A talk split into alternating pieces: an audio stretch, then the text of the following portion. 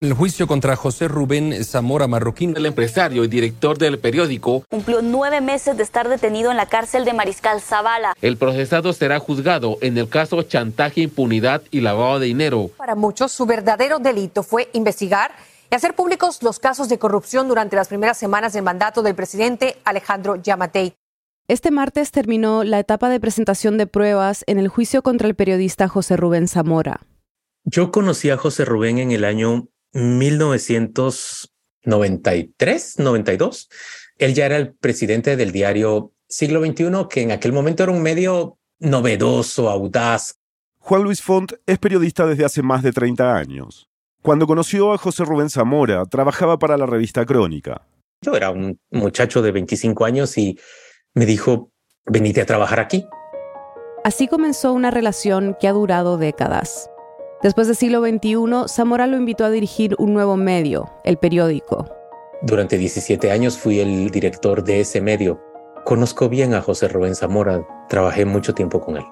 Lo que más admiro de él es su audacia y su determinación. En Guatemala se ha hecho investigación sobre corrupción en buena medida gracias a que José Rubén Zamora ha sostenido el, el diario El Periódico. En julio de 2022, las autoridades allanaron las oficinas del diario y ordenaron el arresto de Zamora. La fiscalía lo acusa de lavado de dinero, tráfico de influencias y chantaje. Zamora ha dicho que el proceso en su contra es un montaje del presidente Alejandro Yamatei, por lo que ha revelado su periódico sobre abusos de poder en el gobierno. En diciembre del año pasado dijo que su mejor escenario era salir de la cárcel cuando Yamatei deje el cargo. Y tengo la paciencia y tengo la verdad conmigo y estoy tranquilo, estoy sereno. ¿Qué se sabe sobre su situación en la cárcel? Entiendo que está en unas condiciones muy precarias, que duerme en una habitación húmeda, con muy poca luz y con muy poco aire fresco, que se mantiene prácticamente ahí encerrado todo el día. Al principio dormía en un colchón porque no hay ahí una cama infestada de ácaros y de otros insectos que costaba mucho que permitieran que ingresara una cama limpia para poder dormir. Y sé que su familia tiene restringidas las visitas que solo pueden llegar por dos horas, dos veces a la semana, dos personas a, a visitarlo. La verdad es que lamento mucho la situación en la que él se encuentra y parece que lo mantienen torturado. Estoy hablando de tortura en términos de las condiciones en que lo tienen adentro de la prisión.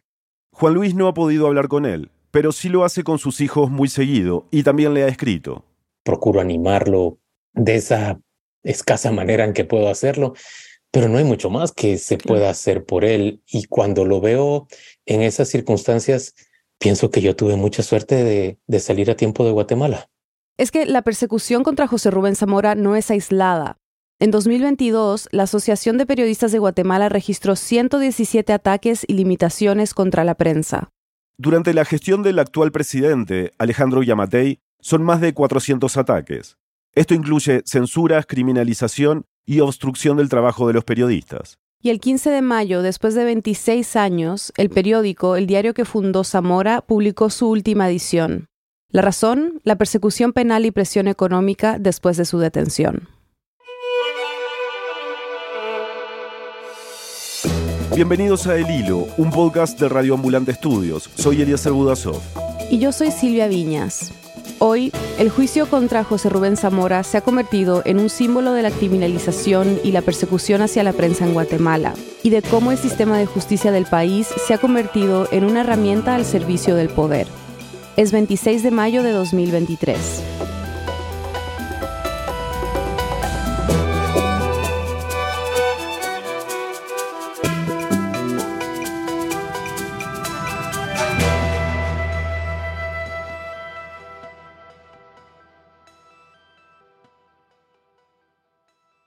Vamos a escuchar de nuevo a Juan Luis Font más adelante en este episodio.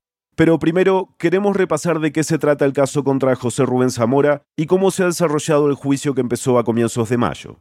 Así que hablamos con la periodista Julie López. Ella está cubriendo el juicio en Guatemala para El Faro. Y como nos contó Julie, para Zamora la persecución por hacer su trabajo no es nueva.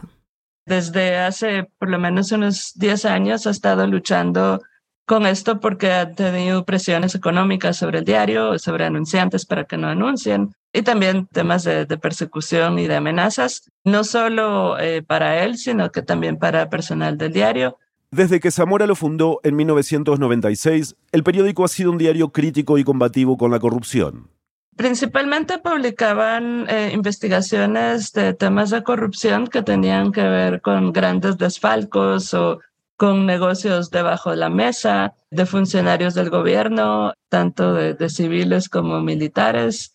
Y bueno, eso es lo que molestaba a los gobiernos de turno, ¿no? Y, hacía que quisieran que el periódico cerrara sus puertas. Pero no solo eso, cubrir estos temas ha implicado perder publicidad, sufrir amenazas, seguimientos, allanamientos. Zamora incluso denunció un secuestro y un intento de homicidio. Julie, ¿qué representa Zamora para el periodismo en Guatemala? Es un símbolo de lucha, un símbolo de denuncia de los casos de, corrupción, un símbolo de, permanencia en esa lucha porque han sido años, ¿no? O sea, esto ha sido como el, la gota que derramó el vaso, ¿no? La, la captura, pero creo que simboliza esa lucha permanente contra la corrupción desde el lado del periodismo, ¿no? Como mencionamos hace unos minutos, la Fiscalía acusa a Zamora de lavado de dinero, tráfico de influencias y chantaje. Bueno, todo parte de que mucha gente, entiendo, ayudaba al periódico en términos de donaciones o préstamos o publicidad, pero no querían aparecer oficialmente como vinculados al periódico para no ser blanco de presiones del gobierno. Esto significaba que le entregaban plata en efectivo a José Rubén y le decían, bueno, aquí está y mira qué haces con eso, no me menciones en absoluto, ¿no? El problema con estos aportes, nos explicó Julie, es que Zamora tenía que contar con la ayuda de socios o colaboradores para bancarizar ese dinero. Así lo podía poner en una cuenta y usarlo para pagar sueldos y gastos del periódico. Y justamente en una de estas colaboraciones participó la persona que lo denunció, Ronald García Navarijo. La Fiscalía Especial contra la Impunidad sostiene que Zamora pretendía lavar 300.000 quetzales, que son unos 40.000 dólares. Según lo que nos explicó Julie, Zamora reconoció que él envió a un empleado del diario con ese dinero en efectivo a una oficina que dispuso García Navarijo, y ahí le dieron un cheque por ese monto, pero que no hay ninguna prueba de que ese dinero provenga de alguna actividad ilícita. García Navarijo dice que Zamora lo chantajeó para que lo ayudara con el dinero. En concreto, que lo amenazó con publicar información comprometedora para que le diera ese cheque. Pero el mismo García Navarijo estaba acusado de lavar dinero del banco donde había sido directivo. Es un ex banquero, ex gerente de un banco que se llama Banco de los Trabajadores. Él era una de las personas procesadas en uno de los últimos casos que mm, abrió la Comisión Internacional contra la Impunidad en Guatemala, ese órgano que se formó entre el Estado de Guatemala y la Organización de Naciones Unidas para investigar casos en la impunidad ¿no? y de, de gran corrupción. Pero él además tenía una amistad con José Rubén, según lo que ha mencionado él, de hace muchos años. García Navarijo fue capturado en 2018 y excarcelado en 2020, cuando empezó a cooperar con la Fiscalía Especial contra la Impunidad. Según Zamora, un mes antes de su captura, Navarijo le confesó que la fiscalía lo estaba presionando para que entregara información comprometedora de gente molesta para el gobierno, a cambio de que le descongelaran una cuenta de 33 millones de quetzales, o sea, más de 4 millones de dólares. Incluso dijo que le estaban pidiendo en la fiscalía, el jefe de la fiscalía, un pequeño porcentaje a cambio de descongelarle la plata. Obviamente el fiscal lo, lo niega, ¿no? Es importante aclarar que hay un testigo de esa reunión entre Zamora y García Navarijo, Manfredo Marroquín. Él confirmó la declaración de Zamora. Marroquín fue candidato a la presidencia de Guatemala en 2019 y es el fundador de Acción Ciudadana, el capítulo de Guatemala de Transparencia Internacional, una organización civil que promueve medidas contra la corrupción y los crímenes corporativos. Manfredo Marroquín confirma que esto fue lo que conversaron, que él lo escuchó y después resulta muy sintomático también que el 28 de febrero pasado, Manfredo Marroquín es uno de los nueve columnistas y periodistas que otro juez ordenó investigar. Los acusan de publicar artículos que conspiran con Zamora para obstruir la justicia. Pero volvamos a la detención de Zamora. un amplio despliegue de policía que bien podría ser parte de un enorme operativo de seguridad en Ciudad de Guatemala. Está ocurriendo también un allanamiento dictado por un juez. La policía detuvo en su residencia al periodista José Rubén Zamora, fundador de El Periódico. Lo detuvieron tres días después de que García Navarijo denunciara que lo chantajeaba con publicar información comprometedora si no le ayudaba con el dinero. Resulta capturado en un caso que la fiscalía armó en 72 horas. Entonces fue algo que armaron extraordinariamente rápido Además de allanar su casa y las instalaciones del periódico, también embargaron momentáneamente las cuentas bancarias del diario. Generalmente transcurren años entre la fecha que capturan a una persona y que finalmente va a juicio. Pero en este caso el juicio empezó este 2 de mayo, nueve meses después de la detención de Zamora. Y en esos meses sumaron un cargo nuevo en su contra, de conspiración para obstruir la justicia. Julie, el denunciante, el que acusa a José Rubén Zamora, ¿tiene alguna prueba? Bueno, según la fiscalía sí, ¿no? Pero es sintomático que, por ejemplo, las acusaciones que tiene contra Zamora de lavado es nada más una, una acusación verbal, ¿no? O sea, es, es su testimonio. Igual con lo del chantaje no tiene evidencia. Uno de los abogados que tuvo decía, como el, el dinero que él, él había entregado al, al denunciante una buena parte estaba, los billetes estaban sujetados con cintas bancarias. Entonces el argumento del abogado es el cargo de lavado se cae porque no se lava dinero que viene de un banco, ¿no? Que estaba bancarizado, se lava dinero sucio, ¿no? Que viene de actividades ilícitas. Y la fiscalía no ha probado al día de hoy que se cometió una actividad ilícita. García Navarijo grabó varias conversaciones telefónicas y reuniones con Zamora. Y el argumento de, la defensa de algunos de los abogados, que, pues que ya no está, pero que presentó en su momento, era que toda esa evidencia es ilegal desde el momento en que la Constitución de Guatemala ordena que solo los policías o un funcionario público tiene la autorización o la autoridad para grabar conversaciones encubiertas. No lo puede hacer un civil y menos un civil que está procesado por lavado de dinero y otros tantos delitos afines. Seguramente se dieron cuenta de que Julie acaba de hablar de uno de los abogados. Bueno, es que la defensa de Zamora se ha ido debilitando de manera drástica desde que lo detuvieron. Hasta hoy, Zamora ya ha tenido 10 abogados en 10 meses. Bueno, la razón principal es que varios de ellos, al menos a cuatro de esos 10 abogados, los han capturado y los han hecho sujetos de un proceso penal. A la semana de ser capturado, Zamora se queda sin los dos primeros abogados. Los acusaron de conspiración para la obstrucción de la justicia por un préstamo bancario que no habían documentado en la contabilidad del diario. Pero lo interesante es que hoy es la grabación y el que está dando ideas de qué hacer es el denunciante. Él dice, yo tengo los documentos, yo tengo los sellos, podemos hacer esto, podemos hacer el otro. A la semana siguiente llega su tercer abogado, de Costa Rica, pero a mediados de octubre renunció denunció que desde que tomó el caso lo empezaron a seguir y empezó a recibir amenazas en redes sociales. Pero también otra cosa que dijo uno de los hijos de Zamora es que él tenía licencia para practicar abogacía en Guatemala, entonces que lo empezaron a amenazar de que le iban a quitar la licencia para practicar en Guatemala si seguía con el caso. Entonces, como él tenía otros casos, no solo ese, y además pues de los seguimientos y las amenazas, optó por salir. Los dos siguientes abogados fueron capturados el 20 de abril. Su detención tiene que ver con la compra de un cuadro. Durante el juicio, Zamora dijo que uno de los empresarios que colaboraba con el diario le había comprado un cuadro. Pero eh, cuando hicieron la compraventa, según Zamora, que fue el 25 de julio, o sea, antes de la denuncia y antes de la captura y todo el asunto, nunca hicieron ningún documento que registrara la compra. Lo hacen en octubre y entonces, con base en eso, la fiscalía acusa a la defensa de un montaje y de querer presentar documentos falsos para justificar el origen ilícito del dinero. Y entonces, con base en eso, fue que capturó a los dos abogados que todavía están en la cárcel. Otros abogados directamente no llegaron a defender a Zamora, porque los empezaron a amenazar apenas los contactaron para representar al periodista.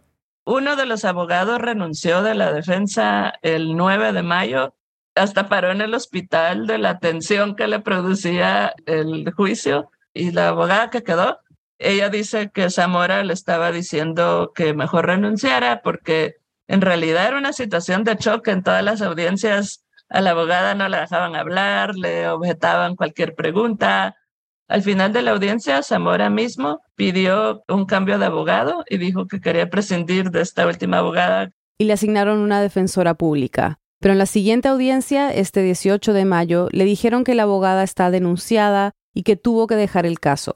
Y otra vez le asignaron otro defensor público.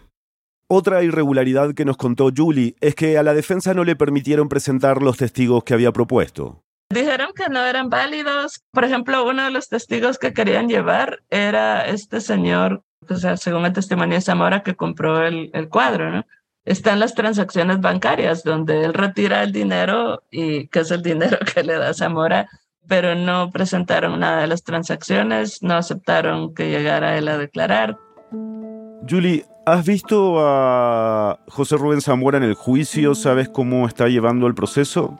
Sí, pudimos hablar en la audiencia del 18 de mayo. Él mismo comentaba que bajó 35 libras de peso desde que empezó el juicio. Él ya pues era una persona bastante delgada. Literalmente se le caen los pantalones, ¿no? O sea, está bastante delgado. Y bueno, es difícil verlo, ¿no? Porque lleva, lleva sus documentos, pero está esposado, ¿no? Entonces no puede sostener los documentos y estarse sosteniendo el pantalón. Bueno, es, es una cosa muy, muy, muy triste de ver. Por ejemplo, en los días de audiencia dice que no come porque el estado de los baños en los tribunales es fatal y prefiere no comer que tener que usar el, el baño. ¿no? Dice pues que no todos los días le permiten salir de la Bartolina, aunque en teoría le deberían de permitir una hora. Entonces a veces hace ejercicios en tres metros que tiene de espacio en la celda, caminando una hora por lo menos para moverse. Su situación es, es difícil, ¿no? El juicio continuará el 30 de mayo con las conclusiones y luego vendrá la sentencia. Él razona que si esto no funciona, él pretende llevar el caso a, una instancia internacional, lo que le indica a uno pues que no tiene muchas esperanzas de, conseguir justicia en el sistema guatemalteco. Dice que, no se piensa rendir y que pues va a seguir adelante hasta cuando sea posible. Julie, ¿cuánto impactó su caso en el cierre del periódico, el diario emblemático de Guatemala que nos contabas? Bastante, porque su hijo lo describía él como el vendedor estrella, ¿no? O sea, él era el que conseguía la plata para pagar salarios, para mantener funcionando el periódico. Él tenía los contactos, entonces cuando él cae detenido, pues eso supone un impacto bastante fuerte para el periódico. En noviembre, cuando cerraron la edición eh, impresa, también debieron despedir al 80% del personal. Y por supuesto, hay gente también, muchos de los empleados del periódico, periodistas incluidos, que se quedaron sin prestaciones o sin algunos salarios pagados. O sea, mucha gente que dependía su vida, ¿no? Dependía de, de sus ingresos de, del periódico y eso ha sido algo que tal vez no se ha remarcado mucho, pero que ha tenido un, un impacto fuerte. ¿Qué nos dice el caso de Zamora del estado del periodismo en Guatemala y en Centroamérica? Pues bueno, el, lo principal es que la vía del gobierno para responder a un periodismo crítico pues ha sido la criminalización o la limitación de la libertad de prensa. Abuso de la prensa ha existido siempre, pero se ha agudizado bastante en esta administración. Una actitud en, casi que en pie de guerra del presidente hacia la prensa. Entonces, en ese sentido, creo que el, el caso de, de Zamora es, es, simbólico y el caso del periódico, ¿no? Después de la pausa, ¿cómo el Estado guatemalteco está criminalizando a los periodistas? Ya volvemos.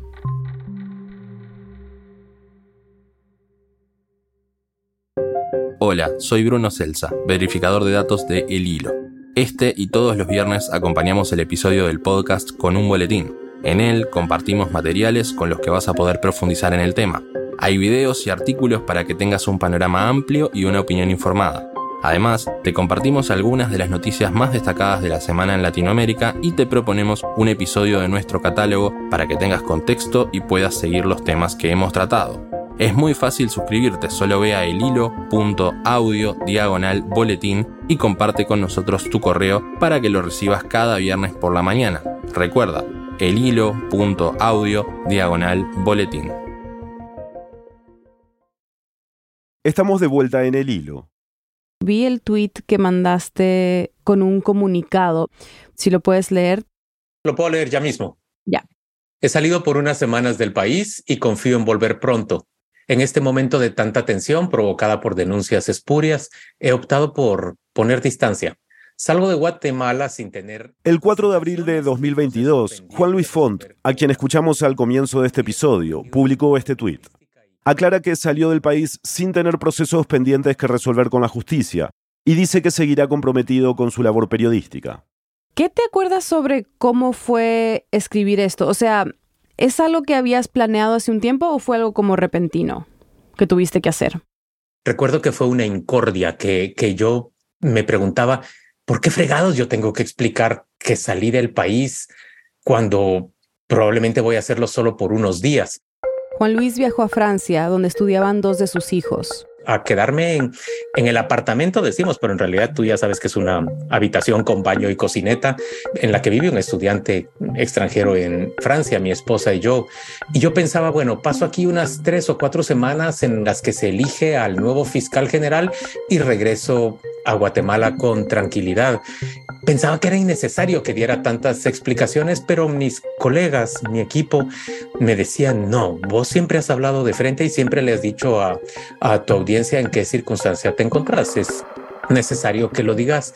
Hice hincapié en que me iba por unas semanas y, y me da mucha tristeza pensar, y me daba más tristeza en ese momento todavía, pensar que aquello era el inicio del, del exilio definitivo. Es importante resaltar el momento en el que sale Juan Luis. Como él dice, estaban por elegir a un nuevo fiscal general.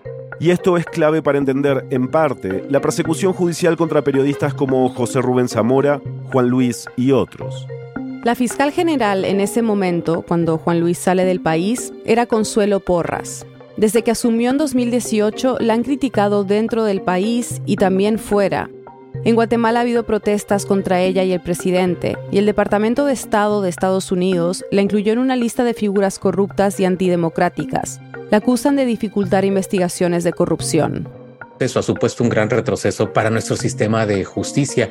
Y yo pensaba al principio que era solo un retroceso para el proceso de justicia hasta que caí en la cuenta que, bueno, iba a suponer una persecución también para mí con más de 30 años de trabajo como periodista, las demandas y denuncias en su contra no son algo nuevo para Juan Luis. Nos dio un ejemplo. En 2015, un político que lo denunció varias veces lo demandó por presunto lavado de dinero por la compra de una casa. Juan Luis fue a la fiscalía, demostró que sus fondos eran lícitos y listo. Seguí adelante. Ahora cambian completamente las cosas. Cuando llega la fiscal Consuelo Porras y se inicia un proceso de acoso y hostigamiento en contra de críticos del gobierno y del sistema en términos generales, porque yo no soy solamente crítico del gobierno de Alejandro Yamatei, sino de la forma en que funcionan las cosas en nuestro país, pues esas denuncias empiezan a ser tratadas de una manera, digamos, menos ecuánime y empiezan a cobrar mucho más peso. Como la denuncia de un exministro de Comunicaciones que se llama Alejandro Sinibaldi. Es alguien que estuvo prófugo durante años y desde el 2020 está en prisión en Guatemala. Sinibaldi le dijo al Ministerio Público que le había pagado a Juan Luis para garantizar una cobertura favorable. Según Sinibaldi, le dio 50.000 quetzales, que son unos 6.000 dólares, mensualmente durante dos años. Algo que no tiene sentido, porque en esos dos años Juan Luis había trabajado con equipos que publicaron varias investigaciones que no eran nada favorables para Sinibaldi que revelaban sobornos y otras movidas turbias en su ministerio. ¿Cómo era posible entonces que el Ministerio Público creyera en la teoría básica o en la hipótesis básica del señor Sinibaldi si no se daba una cobertura favorable para él y ellos no podían presentar ni una sola nota, digamos, elogiosa de mi parte a favor del señor Sinibaldi. Y aún así me llevaban a proceso. En menos de seis meses, Sinibaldi lo denunció por segunda vez. Ahora decía que Juan Luis y su abogado se habían coludido con una jueza, Erika Ifán. Para el momento de la denuncia, ella se había exiliado porque temía por su vida. pero antes llevaba buena parte de los casos en los que estaba involucrado Sinibaldi. Por eso Juan Luis había solicitado que fuera ella la que conociera este caso. Cuando ya acusan a tu abogado, es que están tratando de dejarte a ti sin defensor. Están criminalizando la labor del abogado defensor porque básicamente lo están acusando de delitos por haber actuado a favor de su cliente y haberse puesto de acuerdo con su cliente. Por supuesto que el cliente se pone de acuerdo con el defensor y luego nos acusan a mi abogado y a mí, dicen ellos, de haber también entrado en asociación con la jueza para hacerle esta solicitud, que era una solicitud en derecho, y entonces dicen, ellos forman una estructura criminal o una estructura delictiva. Yo me doy cuenta que, que ya me encuentro en unas condiciones muy precarias y es cuando decido salir, según yo, momentáneamente del país en espera de que se sustituyera a la fiscal. Tristemente no, no ocurrió así. En mayo de 2022, un mes y medio después de que Juan Luis saliera de Guatemala, Yamatei decidió reelegir a Consuelo Porras como fiscal general y jefa del Ministerio Público. Y Juan Luis hizo algo que, considerando todo lo que acabamos de contarles, va a sonar como que no tiene mucho sentido. Decidió volver. Por una causa fundamental para mí. Mi mamá estaba muy enferma de cáncer y, y yo quería estar junto a ella.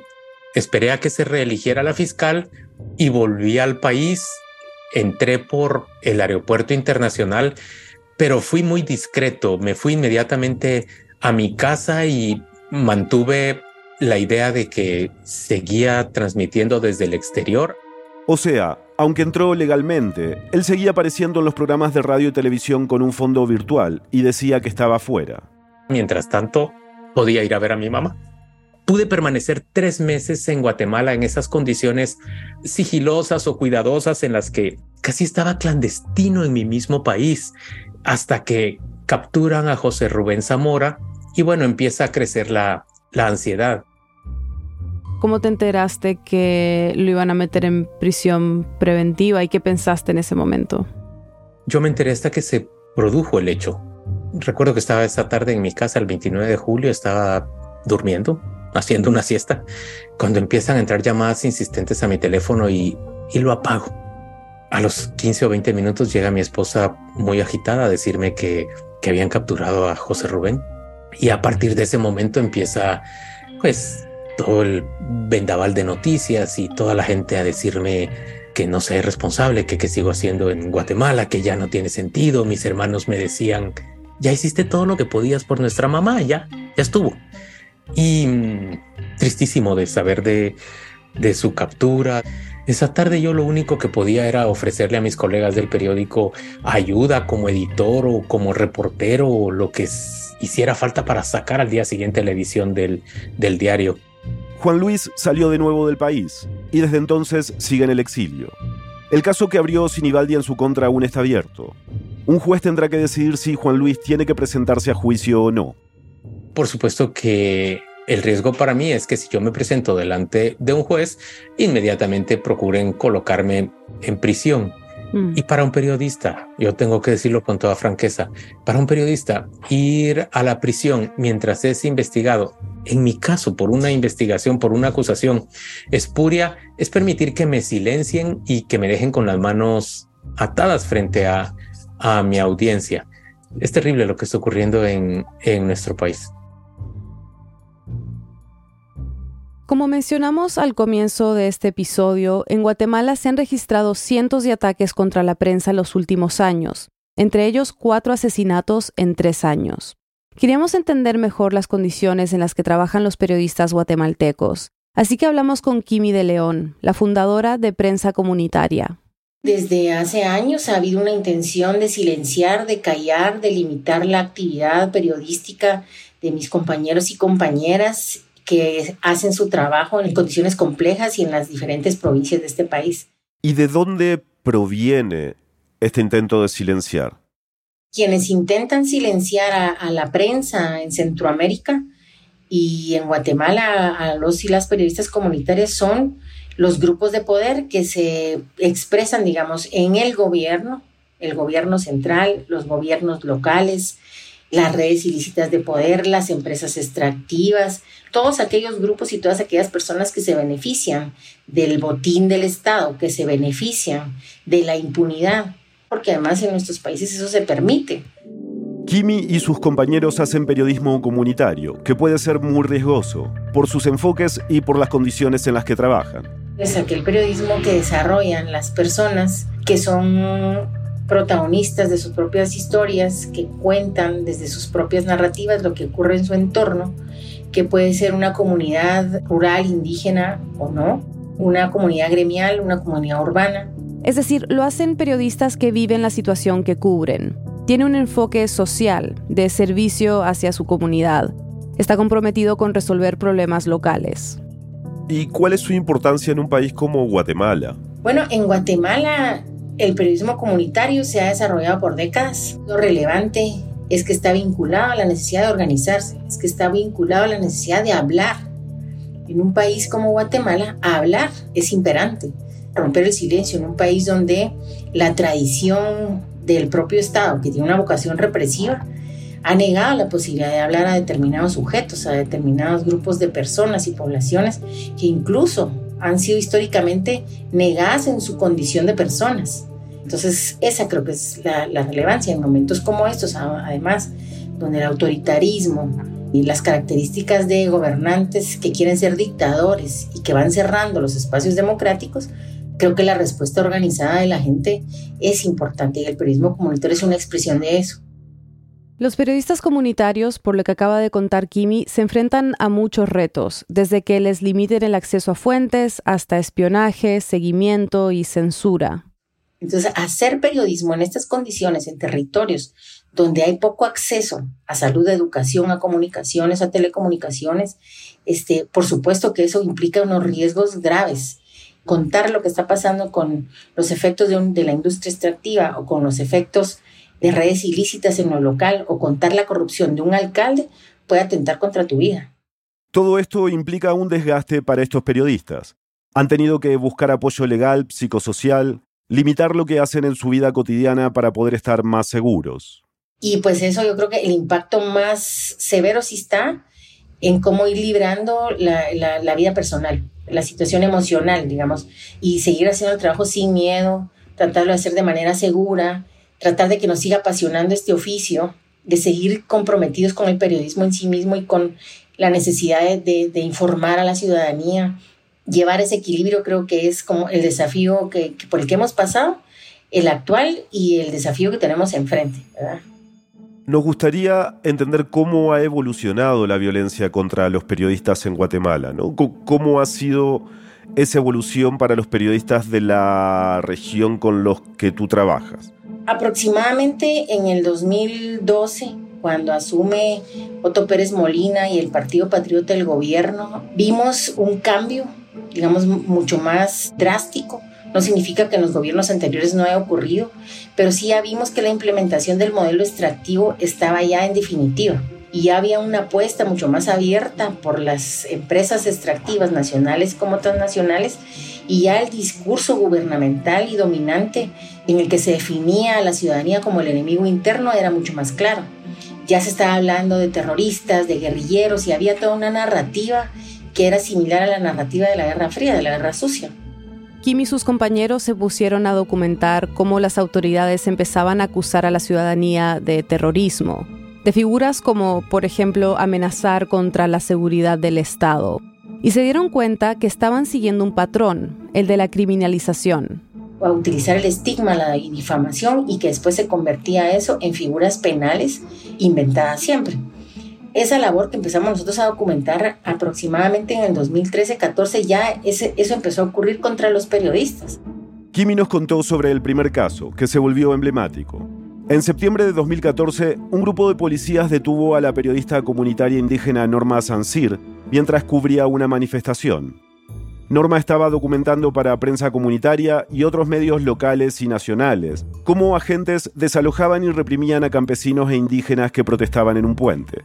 Estuvo detenida cuatro días, acusada de atentado y desorden público. Y ahí empezó el patrón que mencionaba Kimi, aplicado a periodistas. Todo aquel que ejercía el periodismo en territorios donde se estaban cerrando los espacios contra la ciudadanía, donde se estaban poniendo estados de sitio, donde se estaba persiguiendo a la gente, pues obviamente a los periodistas les pasaba lo mismo. Y así, desde entonces hasta hoy, pues cinco periodistas indígenas y comunitarios fueron encarcelados.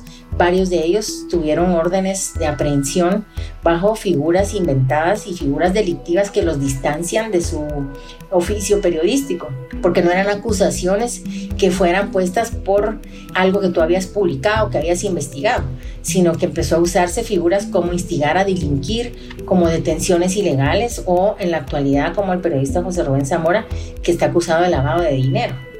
Entonces esto, como dije, empezó a ser paulatino y empezó a significar ya pues una constante.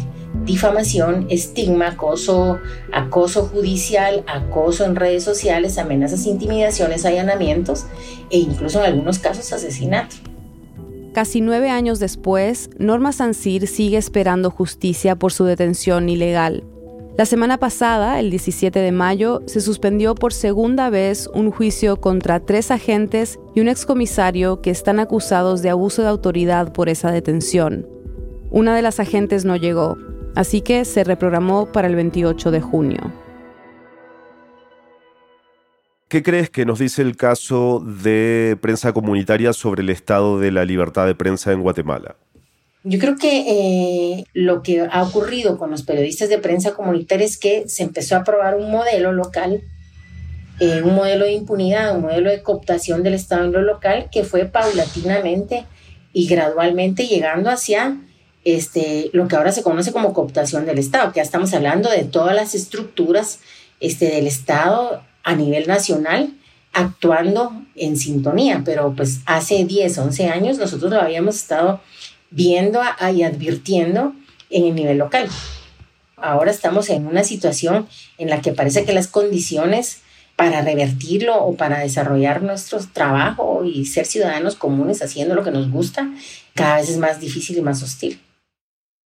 En estas semanas se ha prestado más atención al estado de la libertad de prensa en Guatemala por el juicio a José Rubén Zamora y el cierre del periódico. Pero al lado del enfrentamiento abierto y tan público contra la prensa que vemos en otros países centroamericanos como Nicaragua y El Salvador, la situación en Guatemala suele quedar eclipsada. Kimi nos explicó que entre la comunidad internacional se han instalado ciertas narrativas sobre Nicaragua y El Salvador que ayudan a que se ponga más atención al estado de la prensa en esos países. Por ejemplo, en el caso de Nicaragua, la del régimen de izquierda autoritario que viola derechos humanos. Esa narrativa instaurada hace décadas es mucho más fácil que la gente, que la comunidad internacional la suscriba. Digamos que es la narrativa contra Ortega, contra Chávez, contra Evo, contra Cuba, digamos. Entonces, por supuesto que lo que ocurre en Nicaragua es gravísimo.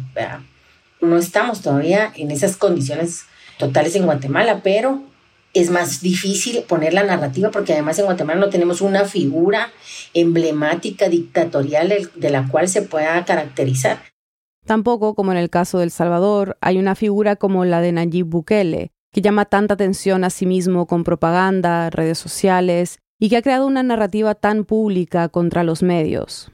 Aquí el régimen es muchísimo más complejo, hay demasiados grupos de poder y muchos son ocultos, no se ven. ¿verdad? Quien mueve los hilos probablemente no lo estamos viendo, la ciudadanía no lo ve y la comunidad internacional no es fácil tampoco que la vea. Creo que eso hace mucho más compleja nuestra situación, ¿verdad?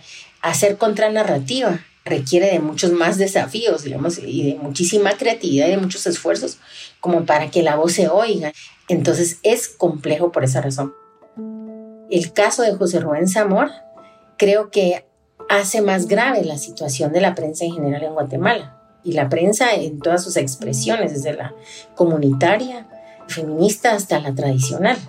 ¿Por qué lo hace más complejo? Y, incluso en la actualidad no es tema de la opinión pública. La gente no está debatiendo la situación de José Rubén Zamora, precisamente porque también en una sociedad donde han pasado tantas cosas, el olvido ha sido también una estrategia, no solo que usa el poder, digamos, contra su propia ciudadanía, sino también la propia ciudadanía a veces como mecanismo de sobrevivencia. Juan Luis, siempre que hablamos de estos temas de libertad de prensa, libertad de expresión, nos tememos que a los únicos que nos importa es a los periodistas. Pero ¿por qué crees que a las personas que no son periodistas debería interesarles lo que está pasando en Guatemala, como este acoso judicial en contra de ustedes? Debería interesarles porque tendrían que percatarse que al desaparecer las garantías y al permitirle al sistema de justicia que se convierta en una herramienta política en beneficio de los que gobiernan, esto puede mm, traducirse en una gran arbitrariedad al principio solamente en contra de los enemigos del régimen, pero probablemente después en contra de todos aquellos que terminen resultando fastidiosos o incómodos, incluso en términos de, negocios. Si tú no tienes un sistema de justicia que actúe con profesionalismo, con ecuanimidad, con balanza y con verdadero apego a la ley, sino lo que tienes es un instrumento político para golpear a aquellos que, que te disgustan, le estás poniendo un arma muy poderosa en sus manos a gente que actúa con mucha discrecionalidad. Y nunca tienes garantía de que esa discrecionalidad no vaya a venirse en contra tuya cuando un interés propio tuyo está en juego en ese sistema.